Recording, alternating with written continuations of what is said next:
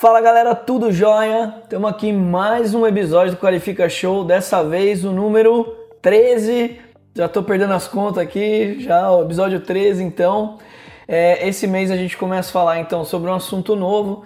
A gente vai falar sobre o papel do farmacêutico na assistência farmacêutica de um modo geral, na atenção, os cuidados, né?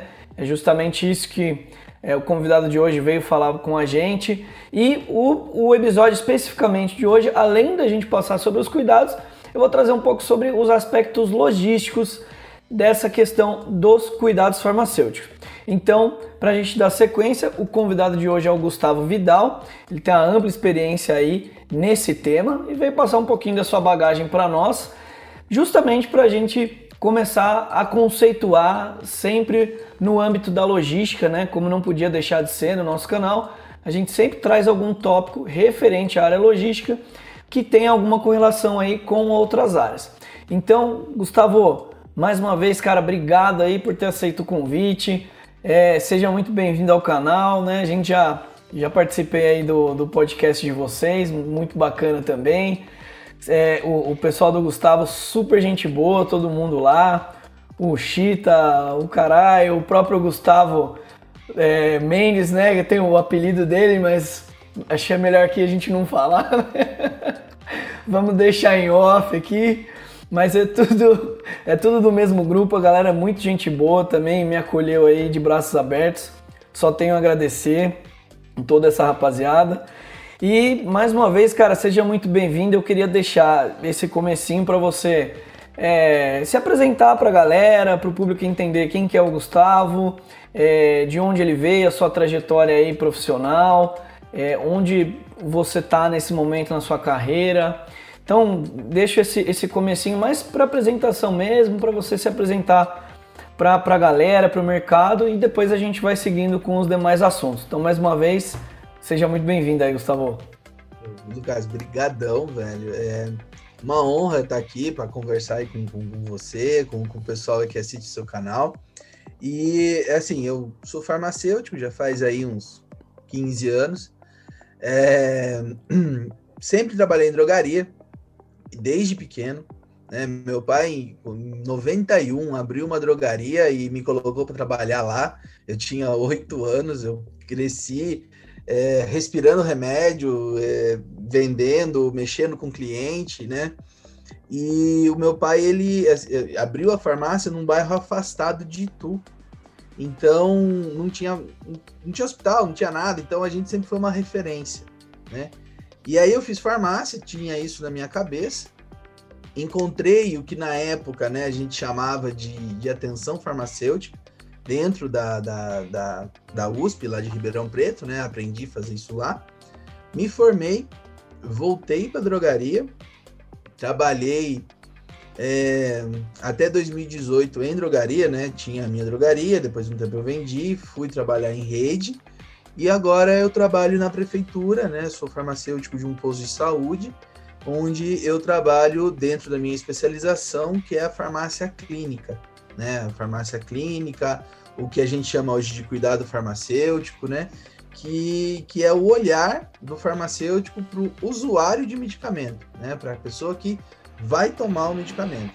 Então, é, um, é uma área que a gente trabalha muito nesse aspecto do ensinar o, o, o usuário, ensinar o paciente a usar o medicamento, né? Que infelizmente existem muitos erros aí, né, que acabam trazendo problemas para a saúde da, da, da pessoa.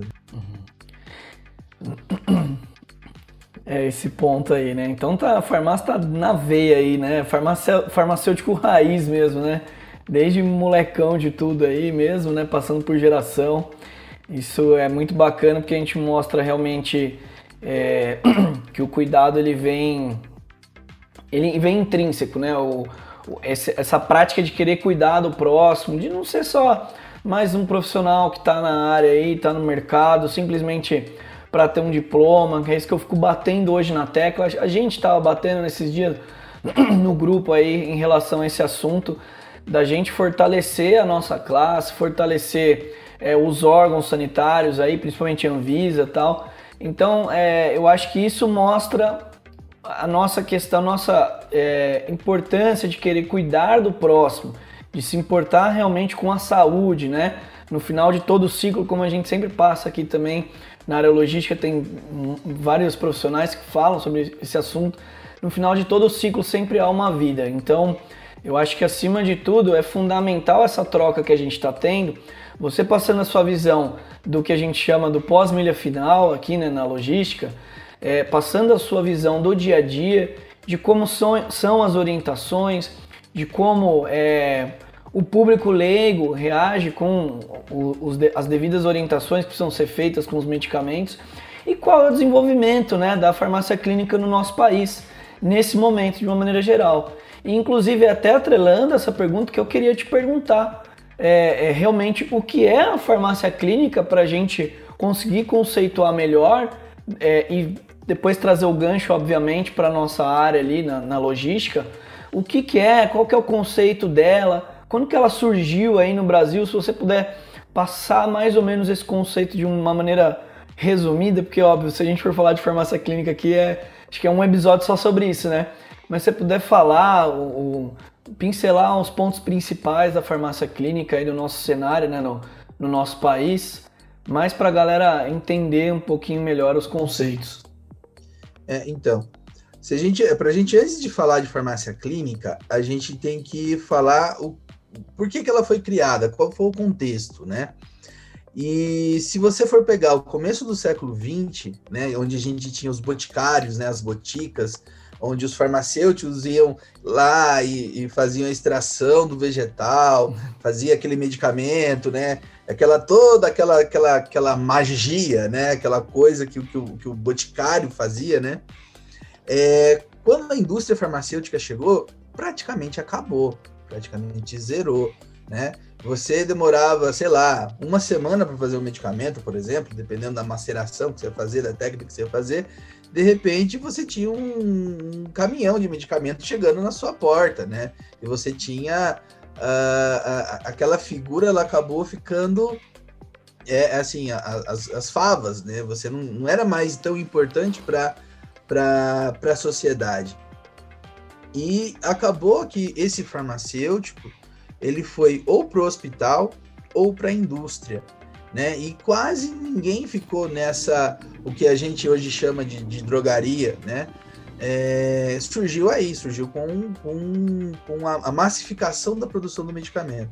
Uhum. Só que com a massificação da produção do medicamento veio o uso irracional né? Aquela coisa do tipo, vou tomar medicamento, ah, tô com uma dor no, no dedão direito, vou lá na farmácia e compro o medicamento. É assim até hoje, né?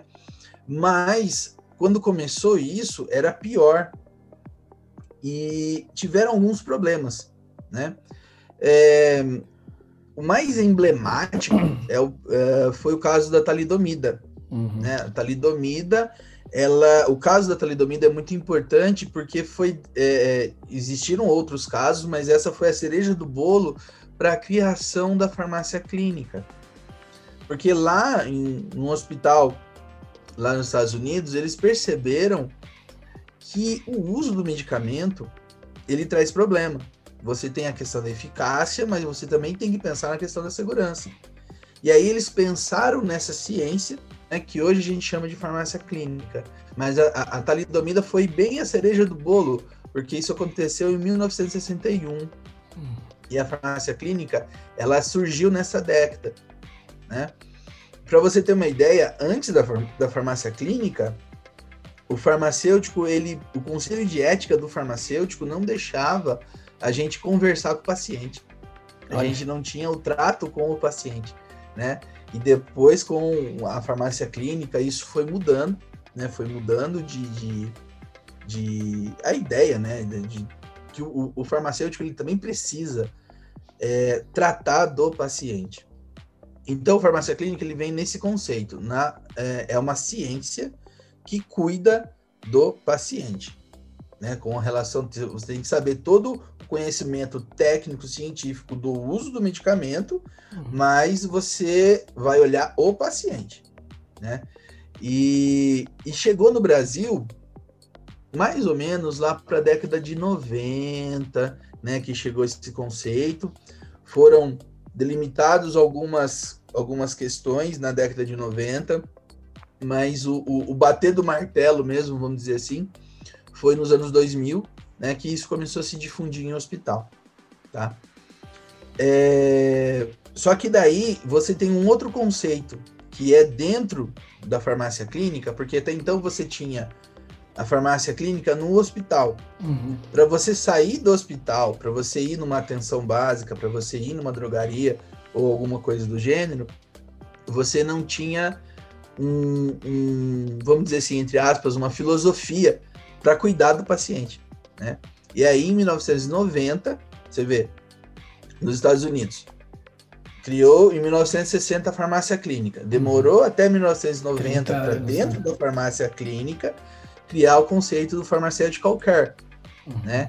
É o, o, foi bem em 1990, né? Rapper e Strange soltaram lá esse artigo e foi o marco da farmácia clínica que você vai sair do, do, do técnico científico uhum. e vai olhar para o paciente que está usando o medicamento. É, porque aí você entra com antropologia, você entra com filosofia, você entra com outras coisas que Sim. são além. Os conceitos de homeopatia, acho que começaram a vir também é, mais massivamente nessa época, né? É, laboratórios como Veleda, enfim, é, Almeida Prado, todos eles acho que acho que ganharam força nessas, nessa década, assim, mais ou menos, né? Aqui no nosso país, né, acredito eu de um, de um modo geral, né? Mas é legal essa conversão que a gente começa a identificar. Na verdade, o, o que eu vejo, né? É, e é bem o que a gente falou logo no comecinho. Na época das boticas, ali século XIX e tudo, né? A gente tinha a supervalorização dos farmacêuticos, né, propriamente dito. Então eles eram tais como os médicos realmente, né, a importância deles. Isso foi sendo, de, uma, de um certo modo, é, desvalorizado, né? Então a gente foi perdendo a nossa importância nessa, nessa classe de cuidados, né? farmacêuticos, cuidados básicos. E agora de, né, assim, você comentou década de 90, voltou a se falar. Mas, cara, desde eu vejo desde que eu tô na faculdade que a gente está lutando por essa pela massificação da farmácia clínica, a valorização realmente do profissional em relação a esses três pontos que eu ia citar agora, inclusive, que eu preciso até é, identificar contigo quais são as diferenças principais. Porque a gente sempre ouve falar de atenção farmacêutica, de assistência farmacêutica, de cuidados, e para gente que não está no dia a dia, né, no cuidado farmacêutico, é um pouco difícil de definir o que é o que, né? E o que, que você consegue passar pra gente, cara? O, qual é a diferença básica entre os três? O cuidado hoje aí é o mais completo, né? Pelo que a gente estava conversando. E vem bem em encontro ao nosso passado das boticas. Então, tá, a gente está voltando à raiz do farmacêutico mesmo, original, da importância do farmacêutico é ter o domínio de uma farmacotécnica, ter o, o domínio do assunto realmente é, da farmacodinâmica, farmacocinética daquele medicamento no paciente, saber as condições logísticas adequadas, que aí eu acho que eu puxo sardinha para o meu lado, né? Então a gente está resgatando esse valor e isso é muito legal para nossa classe de um modo geral. Então, se você puder conceituar para a gente, Gustavo, as diferenças básicas, que aí em cima disso a gente consegue seguir depois para depois as próximas perguntas vão ser bucha para vocês. Você já já se prepara, que aí já é logística pura. aí eu quero ver, cara. Mas se puder conceituar melhor pra gente aí esses, essa, esses três conceitos básicos, né? Da, da farmácia clínica de um modo geral e o que diferencia cada um pra gente entender melhor aí como que a gente consegue avançar com, com o, o debate. Tá, ó, é assim, se, é, é, de um conceito mais amplo. Né? Quando a gente fala em assistência farmacêutica, é praticamente tudo né, relacionado ao medicamento. Desde a parte da pesquisa, né, desde a da parte de pesquisa em animal, é, pensar numa descoberta de uma, uma molécula, até a produção industrial, passando pela logística, passando por, uh, por sei lá, é, listas de municípios, por exemplo, sei lá, uma Remume, né, que é uma relação de medicamentos que o município vai comprar, uhum. a relação de medicamentos essenciais, que é a Rename, né, a criação disso. E até mesmo se você for pensar no, no, numa drogaria, né, no, no, varejo farmacêutico, eu pensar nos produtos que eu vou ter no meu estoque, isso é assistência farmacêutica, uhum. tá? Até o, o, o, o paciente tomar o medicamento e a farmacovigilância. Então, se eu for pegar desde a parte da pesquisa, para eu descobrir uma molécula que, de interesse farmacológico, até a parte da farmacovigilância, isso é assistência farmacêutica. Uhum. Tá? Quando você. Então, tudo que a gente faz relacionado ao medicamento né, se conceitua no Brasil como assistência farmacêutica. Quando você pensa na farmácia clínica, você está pensando no atendimento ao paciente. Né? Quando eu falo, por exemplo, eu trabalho é, numa drogaria num posto, qual, qual é a minha ação? Eu tenho a minha ação em assistência farmacêutica, que é eu manter meu estoque, fazer ponto de viragem, não deixar as coisas é, faltarem, curva XYZ, curva ABC, né? É, ter lá a geladeira certinho nas temperaturas uhum. e manter o que está lá dentro. Isso é assistência farmacêutica. Quando eu pego e vou para o meu paciente, aí já entra a minha ação clínica. Uhum. Quando eu vou. A, a, farmácia clínica ela está dentro da assistência farmacêutica, mas ela é específica no cuidado na minha ação como profissional com relação ao paciente. E a farmácia clínica é uma ciência. É a ciência que estuda o jeito, qual é o melhor jeito de eu chegar nesse paciente, uhum. pensando em eficácia e segurança. Então eu vou pensar, por exemplo, uh, sei lá, um exemplo besta, tá? É, é, eu tenho diclofenaco e nimesulida. Qual é o mais eficaz e seguro para o meu paciente? Né? Dependendo da resposta, sei lá, vamos supor que é nimesulida. Uhum. Se eu escolher nimesulida ao invés do diclofenaco, eu estou fazendo um ato de farmácia clínica.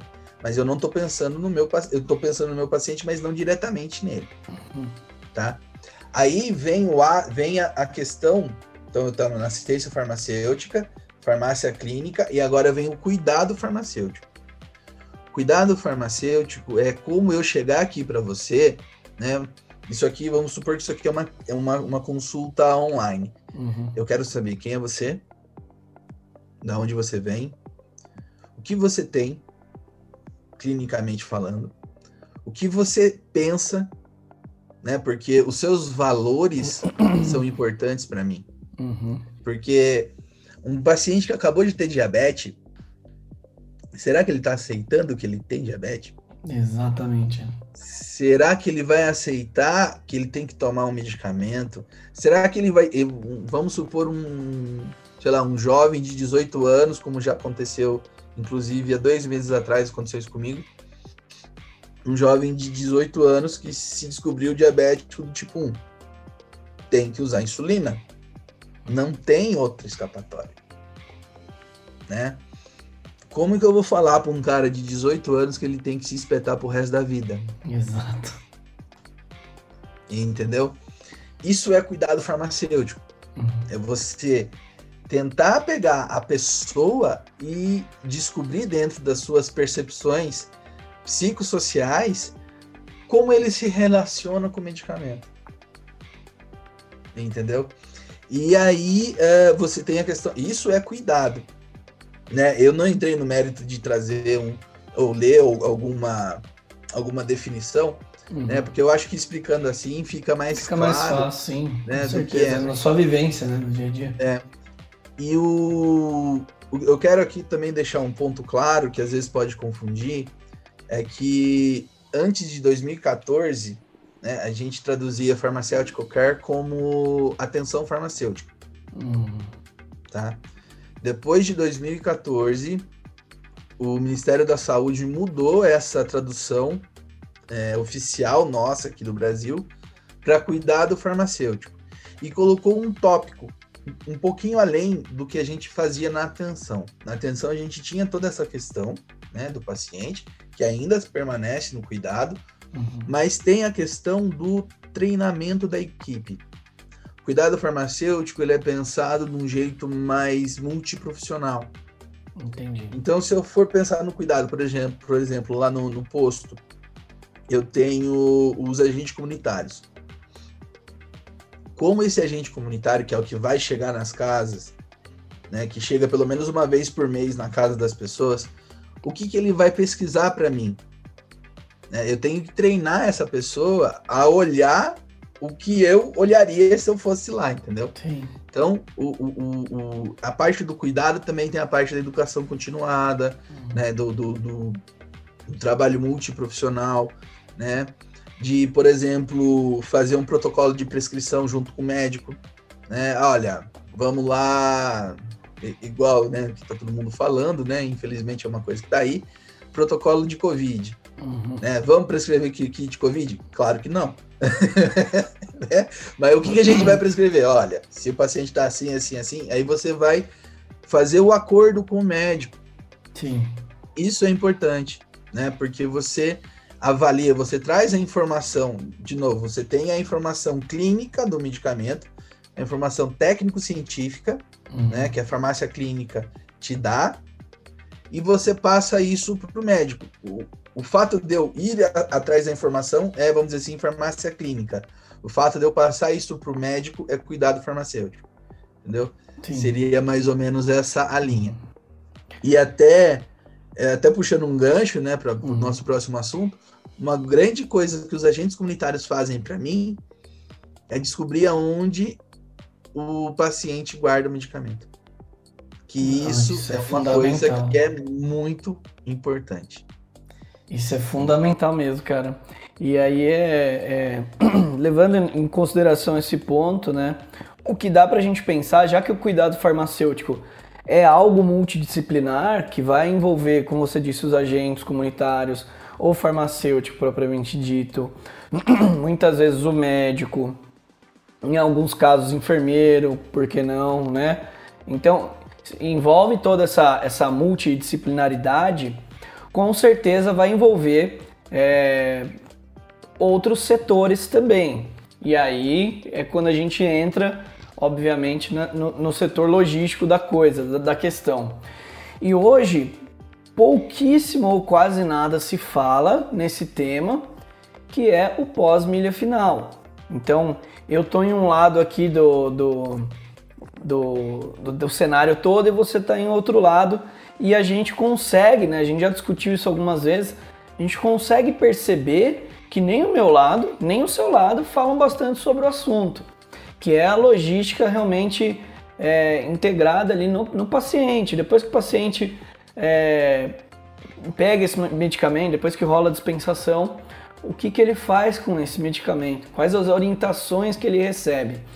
E assim, eu queria que você passasse um pouquinho a sua percepção de toda a sua bagagem aí, todos esses anos de experiência que você tem, se você acha que houve certa evolução nesse sentido, é, principalmente na, na, na, questão da comunicação ou na questão da, da, do conhecimento propriamente dito, difundido, vamos, vamos dizer, em questão do governo também, né, de uma maneira geral. Você disse o próprio caso do, do rapaz ali, diabético, que começou a fazer uso de medicação, né, para diabetes. E dependendo são medicamentos controlados, é de temperatura controlada, precisa ter um armazenamento correto. É, como que é isso, né, na, na, sua visão? Você que vai muito a campo aí também, junto com os agentes, eles passam as informações, tudo, mas é, é interessante a gente analisar. E outra, às vezes uma simples bula simplesmente fala guardar em lugar seco e arejado.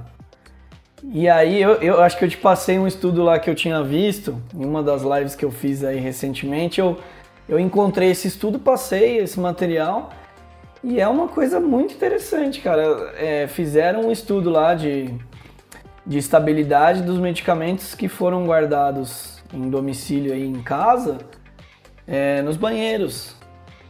E o quanto que eles pegaram de umidade no fim das contas e denaturaram, assim, a estabilidade deles. Teve medicamento ali, acho que foi aspirina, perdeu 30% da sua eficácia. Tiveram outros medicamentos também que mostraram ser hepatotóxicos. Então, olha só, é, o que a gente está conversando não é um papo furado. É um papo que diz, é, importe muito ao meu lado, que começa aqui, ou até antes do meu lado, desde a fabricação, precisa estar tá preocupado nisso, que é a farmacotécnica propriamente dita, precisa pensar, poxa, já que a minha comunicação não vai ser adequada, como eu posso garantir a integridade do meu medicamento sabendo que é, as pessoas leigas e até profissionais da saúde, viu? Tô para te falar. Armazenam em local inadequado. Vão armazenar em banheiro, em, enfim, em diversos ambientes aí que, que não vão manter a integridade do medicamento.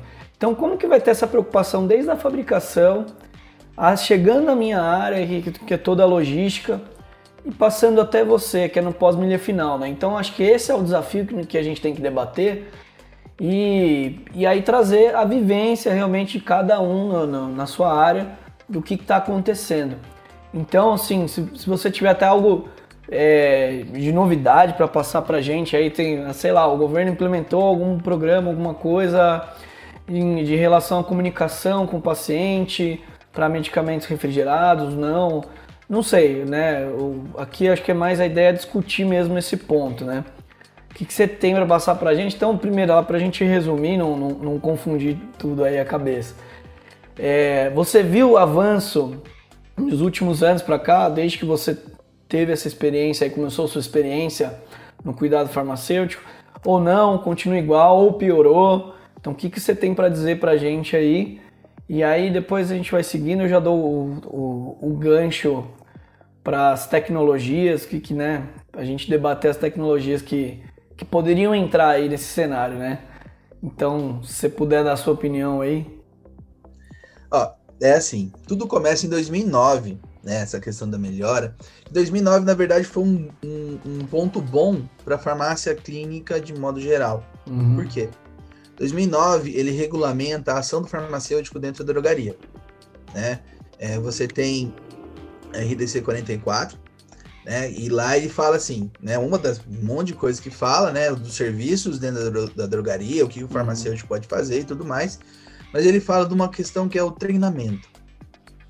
Ele meio que obriga o farmacêutico a dar treinamento para os seus funcionários, né, os seus colaboradores, os seus é, no, balconistas, né, por exemplo. E aí você tem uma, uh, um, um, movimento, pelo menos dentro das drogarias onde eu, eu tive contato, você tem um movimento de treinamento dessas pessoas no atender o cliente, não atender o paciente que chega na drogaria. Por quê? Porque é muito importante, é, é, principalmente dentro da drogaria, né? Dos medicamentos que mais saem, é a conservação de antibiótico. Né? Sim, sim. Lá colocar, fazer a reconstituição, colocar o líquido, como que coloca o líquido, que jeito coloca o líquido, qual o volume de líquido que você tem que colocar. E aí, como você vai armazenar isso, né? Tem que armazenar em geladeira. Tem lá o, o, o acetilcifuroxima, que você tem que colocar o líquido, esperar uma hora dentro da geladeira e depois você usar. Então você não pode ir colocando líquido e usar, né? Então teve um movimento né, de treinamento desses, dessas pessoas, que são as pessoas que mais atendem o paciente, né? É, os mais puristas vão falar que nada de novo ao sol, né? Uhum. Porque isso é dispensável. Se você colocar né, na, na, no, no, frigir dos ovos, né, na, na, definição, o que, que é a dispensação, é fazer isso. Sim, né? Você explicar, isso, isso é dispensação. Mas não acontecia. Né? Com o RDC de 2009, 44 de 2009, você teve uma obrigação da fiscalização em cima dessa ação de treinamento. Então você teve um, um, não é todo mundo que faz, né? Todo, muita gente faz nas coxas, mas é uma coisa que a gente tem hoje que a gente não tinha há 2009, 10 anos atrás, Sim. né? 11 anos atrás. Então teve essa, essa coisa legal. Na rede pública, não tem. Vai depender do funcionário, do, do por exemplo, eu lá na, droga, na, na, na farmácia pública, eu faço isso. Uhum. Né? Eu, eu pratico a dispensação. E a, a, moça que trabalha comigo, que eu treinei, ela pratica a dispensação, uhum. entendeu? Mas eu posso afirmar que, sei lá, em, em outras UBSs isso ocorre? Não tenho como afirmar, uhum. tá? E existem UBSs que nem farmacêutico tem. Lamentável isso, né? 2021 a gente está discutindo isso, né, cara? É, ter farmacêutico numa unidade básica de saúde ou não. Sim, é, é, é, muito complicado. Se você pegar, por exemplo, no município onde eu trabalho, são quatro farmacêuticos para o município inteiro. Olha. Né? E, então é, é, é, complicado, né? A gente ainda está no processo, né? A gente está ainda no processo de, de crescimento, a gente ainda está no processo de, de melhora do, do, do serviço entendeu? A ponta, ela ainda é carente de serviço. Sim. Né? E, e, e serviço até qualificado, né? Aquela coisa do, do, de você ter o treinamento, de você ter a, a, a qualificação técnica para você dar um bom atendimento ali, né? E, mas existe esse movimento de, de principalmente das grandes redes, né?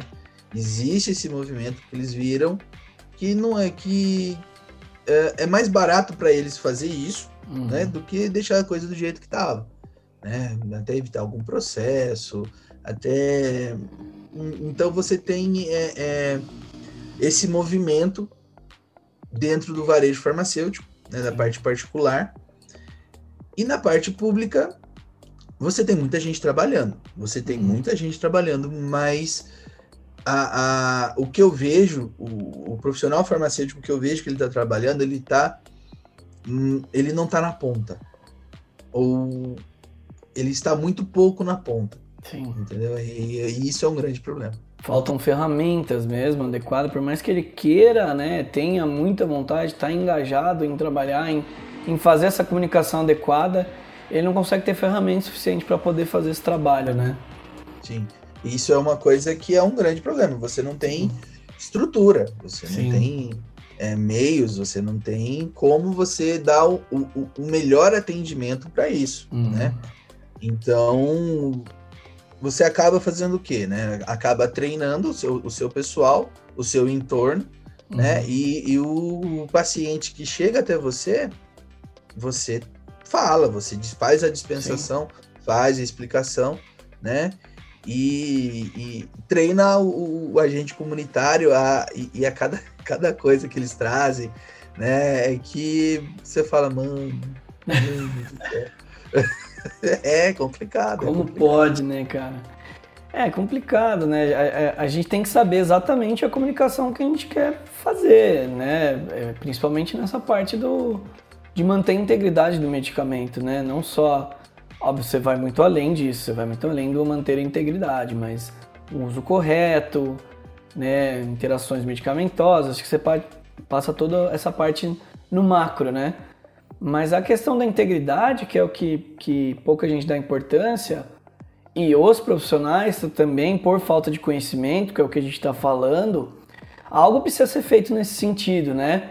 Então a gente é, é, é fomentar e incentivar é, alguns esquemas é, na própria bula dos medicamentos ou em manuais aí internos das unidades de saúde, as fotomontagens é, de embalagens de, de, que precisam de 2 a 8 graus, é, como armazenar no, no, no, seu domicílio, né?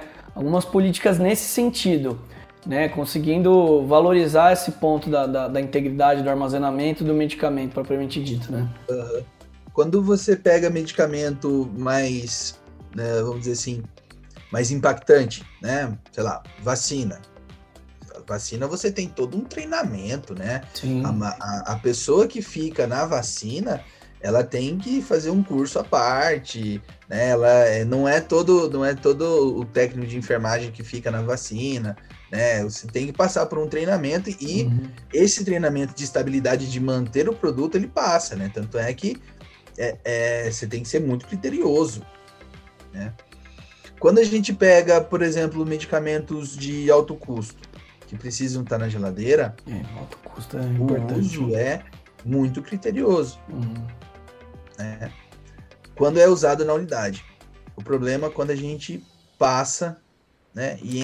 Quando, quando sai, né? Quando sai. É aí que mora o perigo, né? Bom, então é isso, galera. Esse foi o episódio de hoje. Gustavo, muito obrigado aí pelo bate-papo, cara. Foi, acho que, muito esclarecedor mesmo. Deu pra gente começar a levantar algumas questões que eu acho que são interessantes para começar a discutir daqui para frente, né? Esse elo aí, realmente entre, entre o, a farmácia clínica, é, as boas práticas de distribuição, armazenamento e transporte, os cuidados farmacêuticos propriamente dito, né, para manter realmente a integridade dos medicamentos. E acho que foi realmente muito bom. Eu queria deixar aí esse finalzinho, Gustavo, para você falar um pouquinho aí para a galera é, sobre o Contém Referências, né, o podcast de vocês aí que eu tive a honra de participar também um episódio para falar sobre logística farmacêutica. É, é muito bom o formato, gostei bastante. É, deixa espaço aí, fala um pouquinho para a galera é, sobre o Contém Referências e também sobre seus cursos aí, os cursos que você ministra aí sobre cuidados farmacêuticos, né, outros temas aí relacionados à farmácia clínica, ao varejo de um modo geral, né? Então, mais uma vez, obrigado e aí eu deixo esse momento aí para você, cara. Bom, obrigado aí pelo convite, é uma honra ter participado aqui do nosso bate-papo, é sempre muito produtivo, né? E assim, a gente tem outros outros projetos dentro da internet, né? Tem o, o podcast contém referências, né? Que é, é, começou comigo, com o Chita, com Mentira e com o Caralho, né? Todos formados ali na USP Ribeirão Preto. A gente não consegue se chamar pelo nome, né? A gente só se chama pelo apelido, né? Não tem jeito. Não tem jeito, né?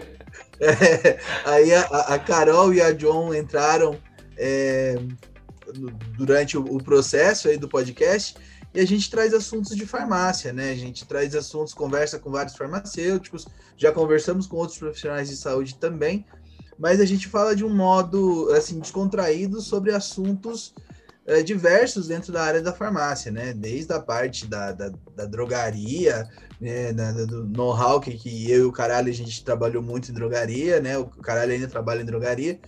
E a, até o, o, Gustavo Mendes passou por lá, né? Que a gente, ele também fez a USP de Ribeirão, a gente não chama ele de Gustavo Mendes, né?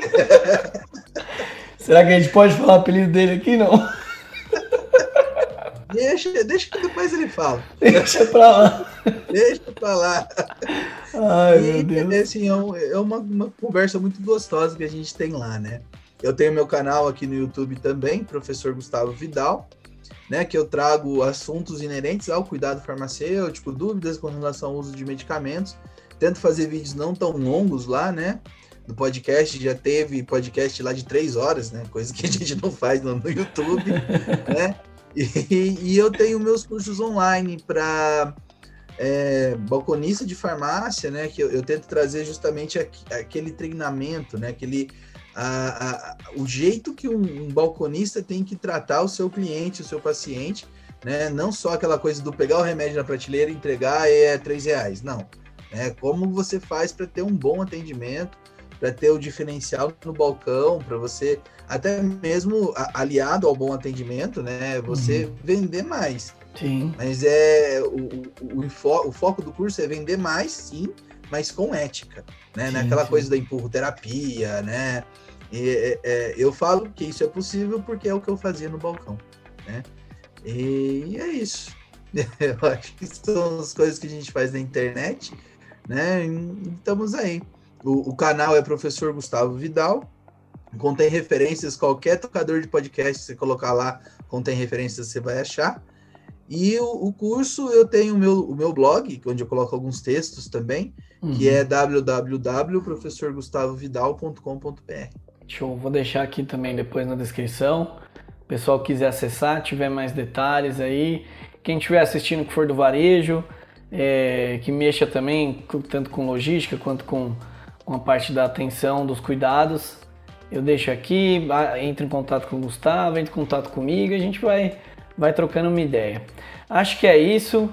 É, brigadão mais uma vez. Só um adendo aí no grupo deles, eu me auto-apelidei de o intruso. Tem uma hora vai pegar esse apelido aí. Eu sou o único que não sou da USP Ribeirão. E tô lá até hoje. Mas é isso aí, cara. Ah, com certeza. A ideia é essa. A gente se diverte muito lá, né? Exato, é, é só risada o dia inteiro lá.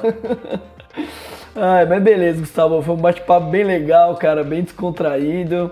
Acho que é isso para passar a ideia do canal mesmo. E obrigado, cara. Fica aqui o convite para mais vezes, para vários projetos aí, a gente trocar ideia junto e agregar sempre o mercado. Beleza? Então é isso, galera que assistiu também, brigadão. No podcast aí vai estar tá na íntegra o episódio, assiste lá o podcast em 2P, também vai estar tá em todas as plataformas que você puder assistir. É, é isso, mais uma vez todo mundo que está até aqui, obrigado, valeu e tchau!